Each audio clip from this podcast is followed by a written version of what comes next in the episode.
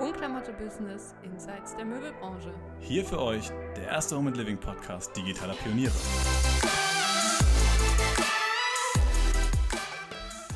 Hey, herzlich willkommen zur zweiten Folge unseres Wohnklamotte Business Podcasts. Hi Fine. Hallo Max.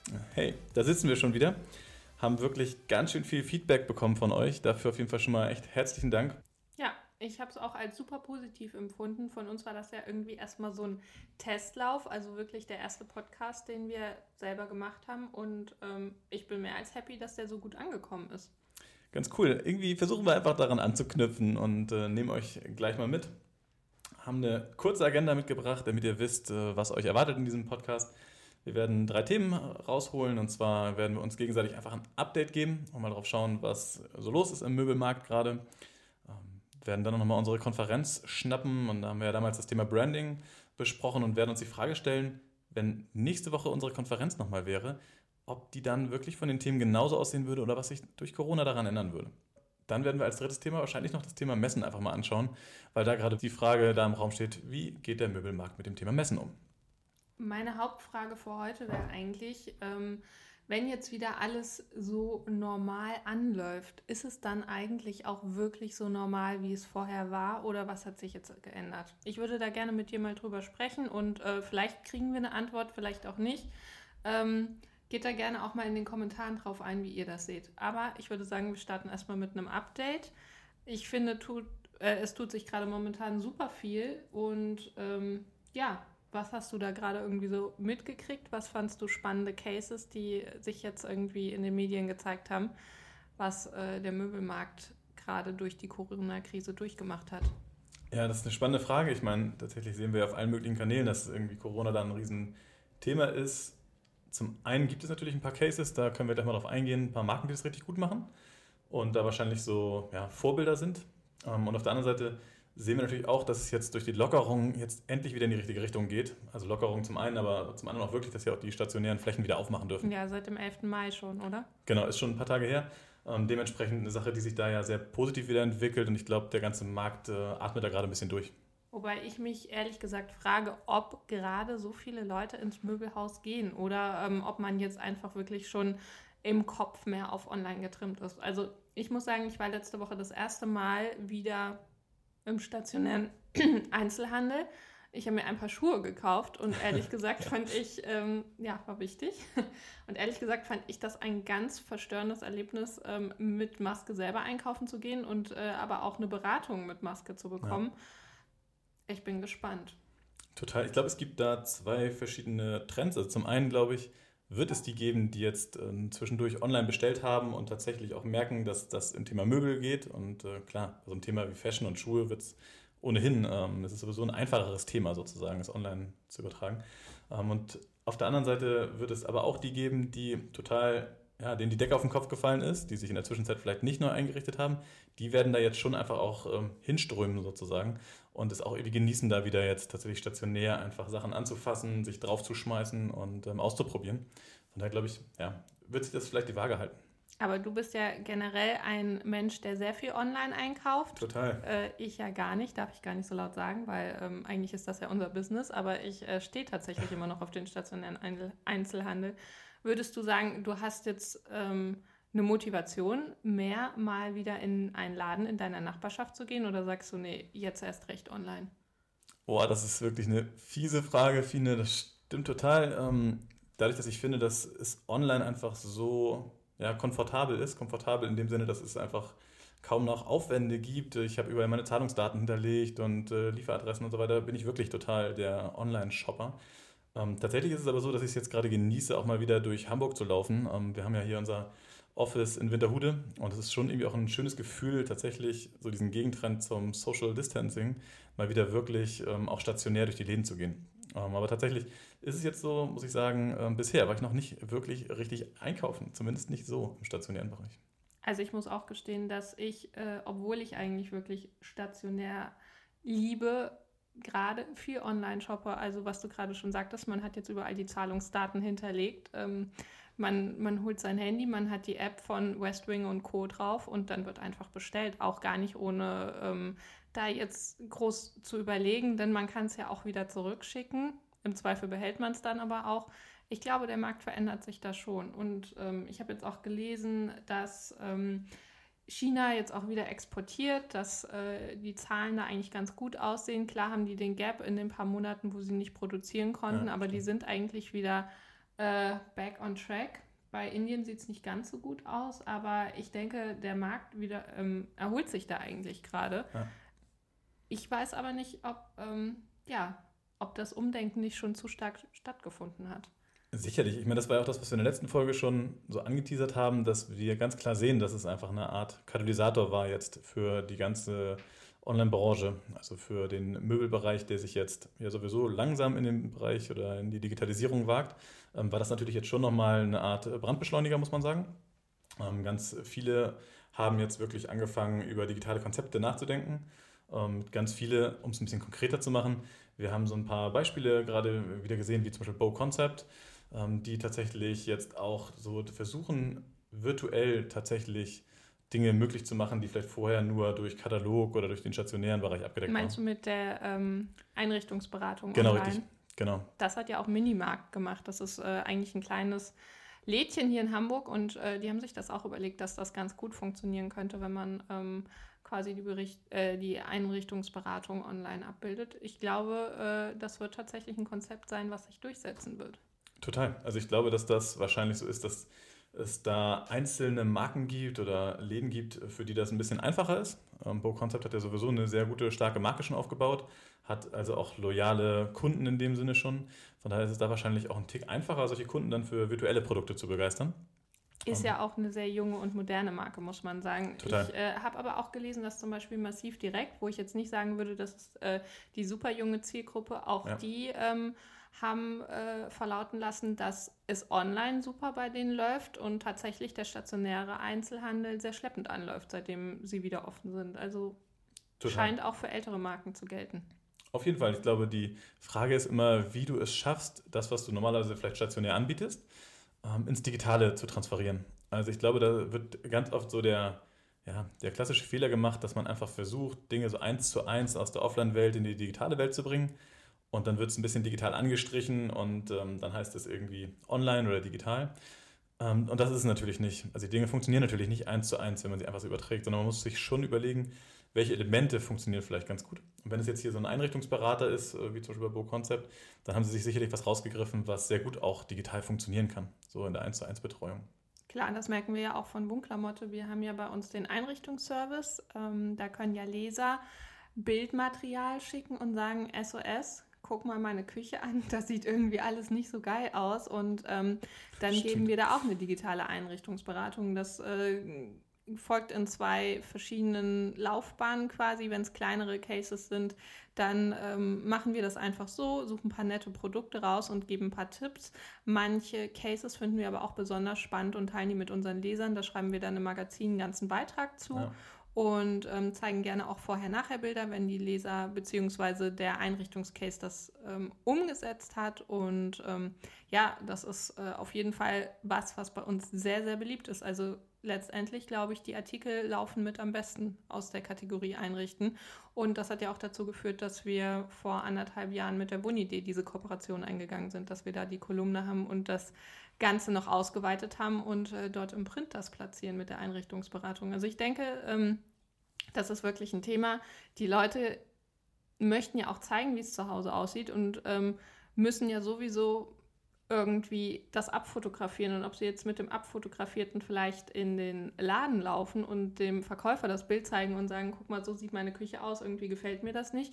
Oder ob sie gleich den äh, Verkäufer quasi äh, vielleicht im Hangout haben, denke ich, ist ja. zweites auf jeden Fall langfristig einfacher und äh, besser machbar für alle Seiten. Das ist ein gutes Beispiel, weil ich ganz fest der Überzeugung bin, und das ist einfach ein Learning, was wir jetzt in den letzten äh, Monaten und Jahren irgendwie gesammelt haben, dass so dieses ganze Thema Bildmaterial, also zum Beispiel hast du ja gerade angesprochen, irgendwie das Thema, die Küche gefällt mir nicht und äh, man braucht irgendwie Hilfe, um das umzugestalten, dann muss man sagen, das, was da draußen in Anführungsstrichen super gut funktioniert, ist echter Content. Also echtes Bildmaterial aus einer echten Wohnung, wo sich Leser, egal ob digital oder online, extrem gut vorstellen können, okay, es ist super nah dran an dem, wie ich es bei mir vielleicht zu Hause habe. Und es ist jetzt vielleicht nicht das Hochglanz-Shooting. So. Von daher ist das auf jeden Fall ein gutes Beispiel dafür, wie Marken da nach außen treten können, dass man halt wirklich auch echte Szenarien zeigt und vielleicht nicht nur die Katalogbilder. So. Ähm, genau, gilt für den Print und genauso aber auch für viele Dinge, die wir hier social, gerade auf Instagram und Co. machen. Hast du noch andere Sachen gelesen, die ich jetzt, ich war ja gerade im Urlaub, äh, verpasst habe? Ja, was da am Markt so passiert, meinst du? Ja. Ähm, tatsächlich, also ich glaube ganz grundsätzlich, um das nochmal so zusammenzufassen, ähm, gerade in der Möbelkultur war wieder ein Hinweis darauf, dass die Online-Umsätze gerade natürlich stark steigen. Das war ja auch die Erwartung, dass trotz der schwierigen Lieferketten teilweise, du hast gerade schon China genannt, es trotzdem so ist, dass online einfach nachgefragt wird. Ähm, da war die Zahl 13,5% äh, Steigerung drin. Das ist natürlich dann schon wirklich massiv. Und da wird jetzt einfach abzuwarten sein, wie sich das jetzt in den kommenden Wochen einfach entwickelt. Also geht dieser Trend wieder ein Stück weit zurück oder bleibt es einfach so stabil? Wahrscheinlich wird es ein Stück weit zurückgehen, das ist unsere Vermutung dahinter. Aber mit der Hoffnung, dass wir da vielleicht irgendwo bei einem gewissen Prozentpunkt von vielleicht 8%, 9% Steigerungen liegen übers Jahr, wäre das natürlich trotzdem schon ein sehr guter Wert.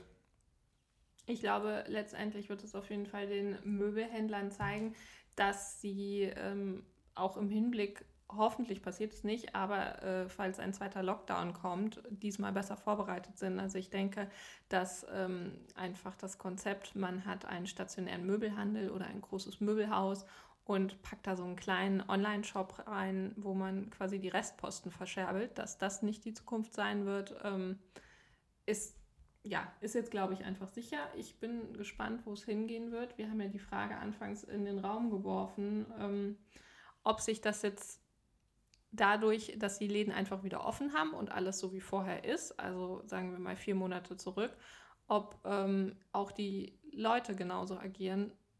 Ich bin da echt gespannt. Ich bin auch gespannt auf die Zahlen. Ich meine, es veröffentlichen jetzt einzelne Händler. IKEA hat irgendwie jetzt ein paar Zahlen rausgeschmissen, dass die ähm, ja, 90 Prozent Umsatzeinbußen im stationären Handel logischerweise gemacht haben ähm, und dass äh, online 30 bis 40 Prozent gestiegen sind. Ähm, ich denke, das sind Zahlen, die schon eine Tendenz zeigen, aber IKEA ist natürlich auch IKEA.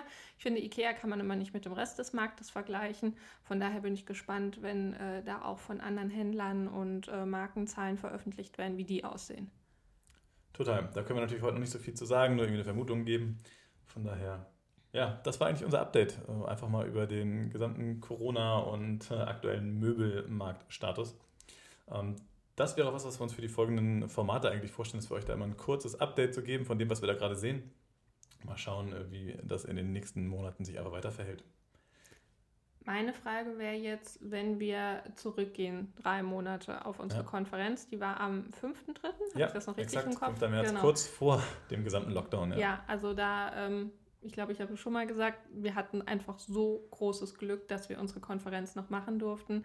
Drei, vier Tage später wurde ja alles äh, abgesagt und geschlossen. Ähm, das war für uns ein wahnsinniges Privileg, dass wir dieses glückliche Datum gewählt hatten. Und man muss sagen, wir hatten unsere Konferenz ja auch mal verschoben. Also ähm, stimmt. Von daher ähm, Danke an die höhere Macht, die uns die Konferenz ermöglicht hat. Und äh, Max und ich haben ja dort eine Keynote gehalten. Ähm, das Hauptthema war Branding. Ja. Die Frage ist, würden wir die Keynote jetzt drei Monate später nochmal genauso halten? Was sagst du? Ich würde sagen, definitiv. Also ich, vielleicht ist das, worauf wir wirklich hinaus wollen, dass das Thema Branding einfach jetzt noch wichtiger geworden ist.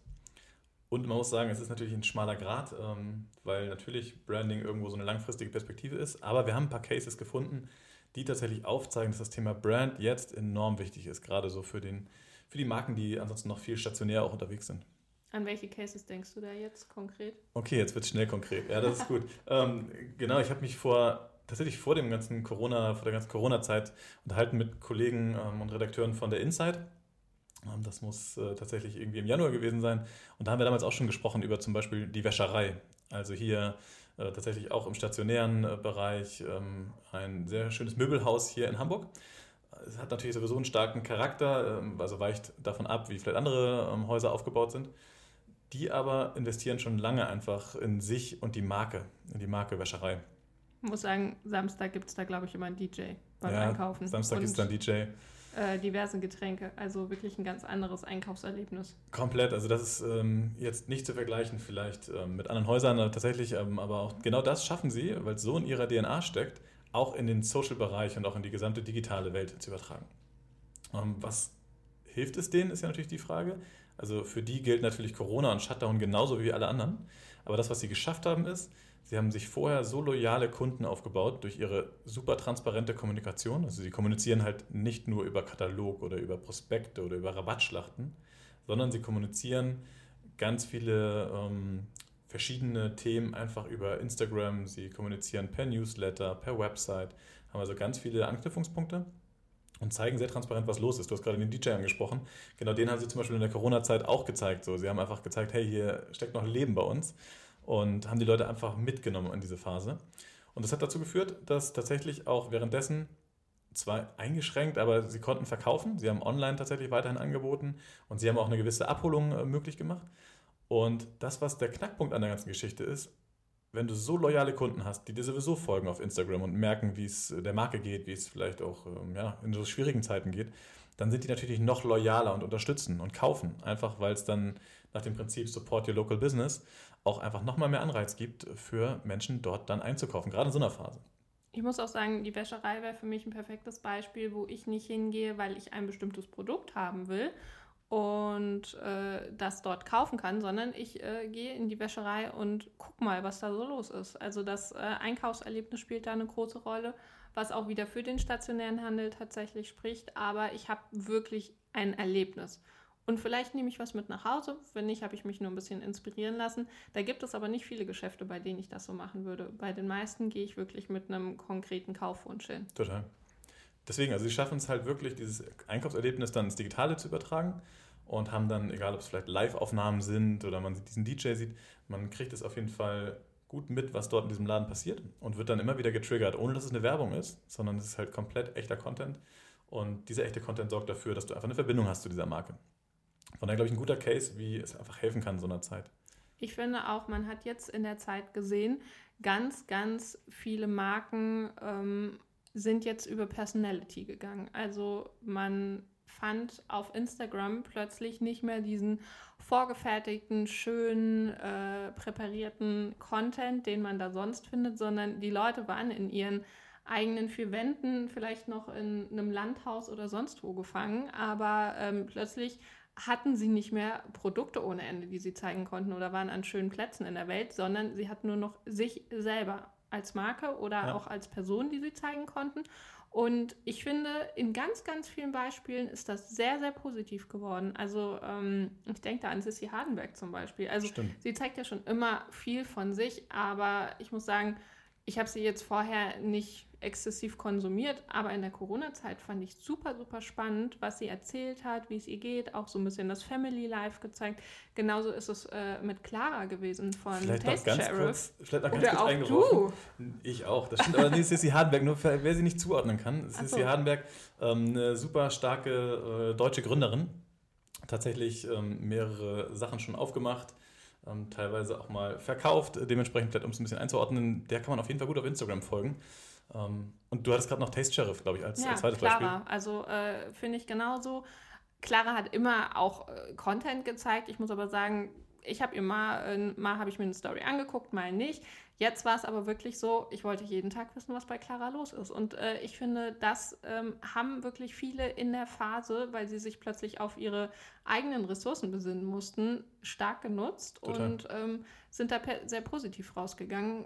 Das ähm, finde ich, ist äh, oder bestätigt tatsächlich unsere These, dass Branding, gerade Personal Branding für eine Marke unglaublich viel bringen kann und ja. ähm, die Leute das auch interessiert, was einfach behind the scenes los ist. Es will nicht jeder das schöne Sofa sehen mit dem perfekten Kissen drauf und Total. klar ist das auch ein Content, der geliefert werden muss und äh, für den wir ja auch mit Wohnklamotte sorgen, aber ähm, keine Ahnung, also äh, ob ich jetzt selber ein Granola noch mache oder so, interessiert die Leute dann vielleicht doch ein bisschen mehr.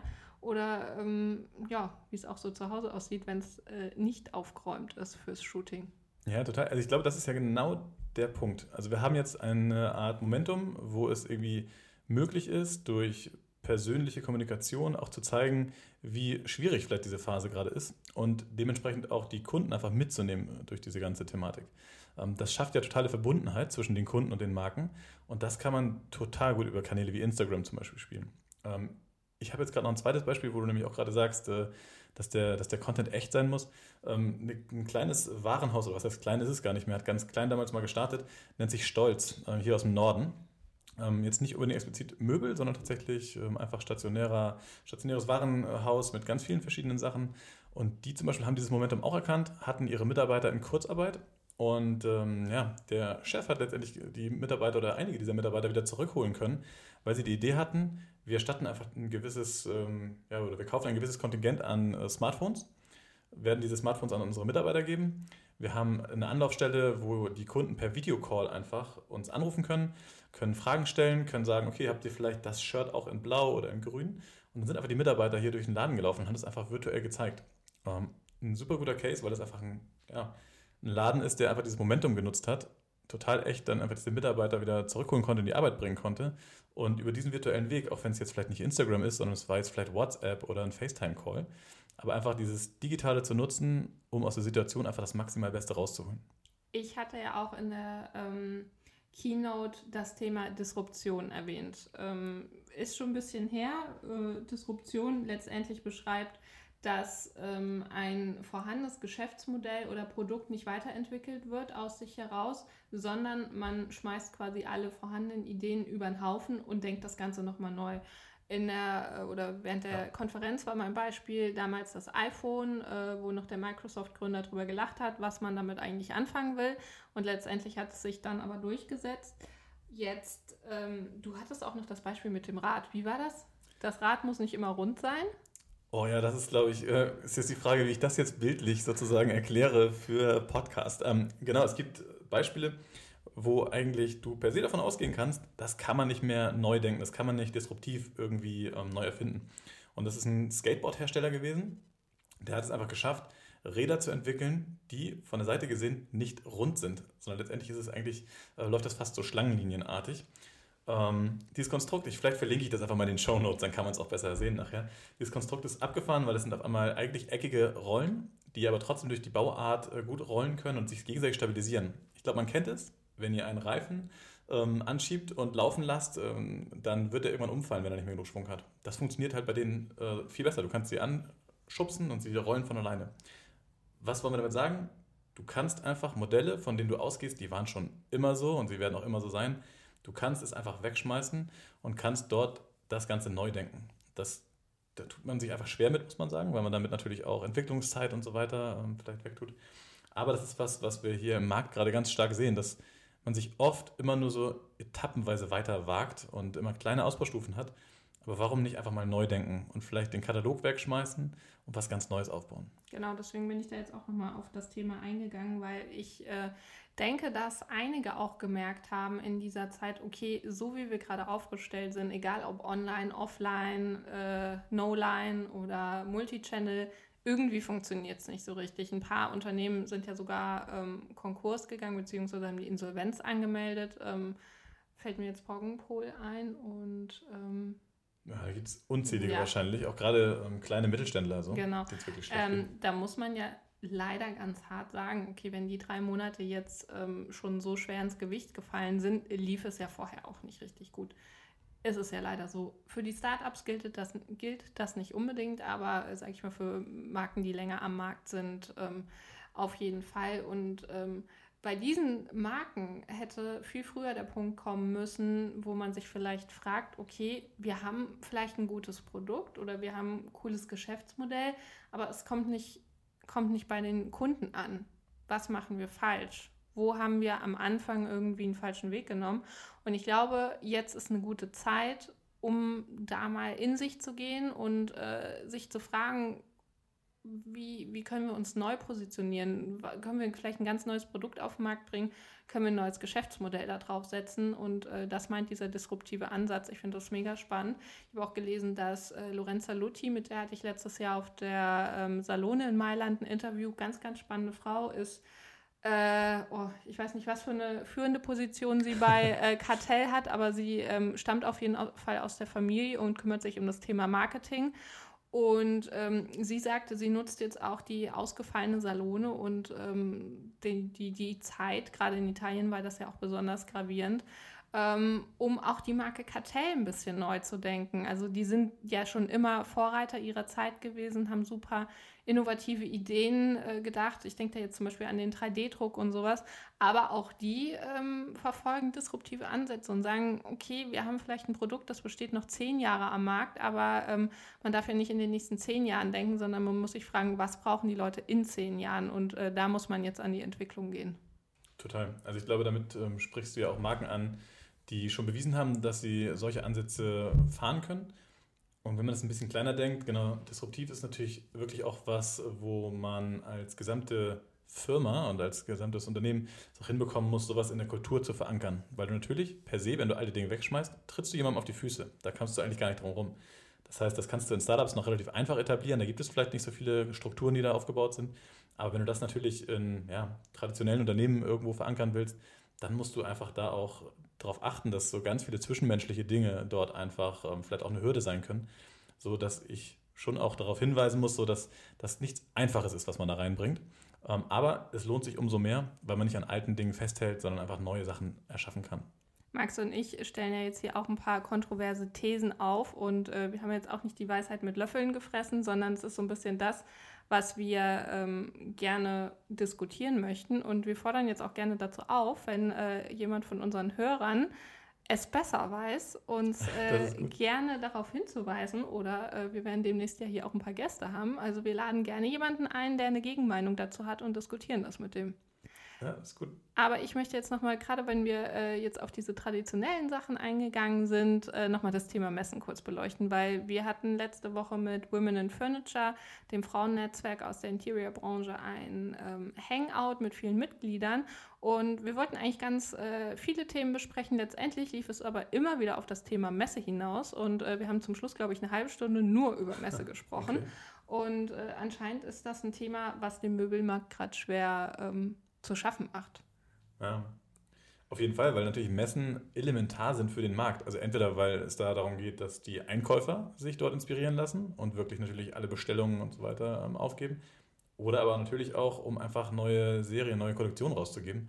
Was jetzt alles natürlich ein bisschen ins Stocken kommt und wo sich jeder die Frage stellt, transferieren wir das jetzt irgendwie ins Digitale oder warten wir einfach ab, bis es irgendwann wieder einfacher wird? Ähm, es gibt jetzt ja schon einzelne Signale, dass jetzt auch teilweise wieder ähm, Fachmessen bzw. Kongresse MOB erlaubt werden. Soll stattfinden. Genau. Hoffentlich genau. die Maison in Paris. Das Total. wird bald entschieden. Aber ich kann halt ehrlich gesagt jetzt noch gar nicht richtig mir vorstellen, dass es auch immer wieder so volle Messen geben wird in so kurzer Zeit. Das heißt, da ist natürlich schon eine große Ungewissheit drin, wenn sie stattfindet, wie sie denn aussieht, wie das umgesetzt wird. Ähm, das wird auf jeden Fall wahrscheinlich kein einfaches Thema. Ich finde gerade Messen ist ein gutes Beispiel dafür, dass man nicht sagen kann, okay, wir haben das äh, aus dem echten Leben und können das jetzt einfach ins Digitale übertragen, indem wir mit der Kamera rumlaufen und die Messe abfilmen. Ehrlicherweise ist das vielleicht ein kleiner, kurzer, interessanter Einblick, aber kann in keinster Weise eine Messe ersetzen. Und hier kommt genau das ins Spiel, was ich eben erwähnt habe mit dem disruptiven Ansatz. Man muss einfach das Thema Messe neu denken, wenn man digital werden will. Und da bin ich super gespannt, welche Modelle da jetzt aufploppen werden. Ich denke, viele Messen kommen hoffentlich wieder. Ich glaube, andere Messen werden vielleicht auch wegsterben, weil sie überflüssig waren oder sich eben komplett ins Digitale bewegen. Und ähm, ja, vielleicht sollten wir uns da auch mal ähm, einen Fachmann oder eine Fachfrau ranholen, die Stimmt. uns da ein bisschen Einblicke in das Messethema geben kann. Denn ähm, wie gesagt, ich hatte das Gefühl, das Thema ist gerade in aller Munde. Alle äh, fiebern darauf, was passiert mit den Messen, sowohl Architekten als auch PR-Agenturen, als auch Redakteure, als auch Händler und äh, Hersteller. Also das äh, zieht sich ja durch den Möbelmarkt. Total. Und ich glaube, dass es wirklich dann kein einfaches Thema ist, das äh, so alles komplett neu zu denken. Ich habe gestern gerade einen Bericht gelesen, da wurde eine Messe so ins Digitale transformiert oder transferiert, dass äh, die Leute, die Teilnehmer, die dorthin wollten, eine VR-Brille brauchten. Also VR steht für Virtual Reality. Ich weiß nicht, wie viele von euch äh, sozusagen, die gerade diesen Podcast hier hören, zu Hause eine VR-Brille parat haben. Ähm, das ist eine coole Idee und das Konzept ist unfassbar gut, weil es sich sehr echt anfühlt, wenn du dann dort so eine virtuelle Begehung dieser Messe hast. Ähm, aber tatsächlich muss es ja schon auch technisch mit dem irgendwie vergleichbar sein oder umsetzbar sein, was man einfach auch zu Hause zur Verfügung hat. Das ist halt eher das Smartphone oder eher das Tablet oder eher das äh, ganz normale Laptop. Total. Für uns wäre jetzt auch äh, im Mai die OMR ein Thema gewesen. Ja. Da haben wir jetzt ähm, und OMR ist natürlich immer Vorreiter, wenn es um solche Themen geht. Gut, die müssen auch keine Möbel zeigen, die haben es ein bisschen leichter. Bei denen geht es eher um äh, spannende Inhalte. Die kann man ein bisschen leichter äh, online abbilden. Aber ähm, ja, wir haben da jetzt auch oder hätten einen Messestand gehabt auf ähm, der Expo.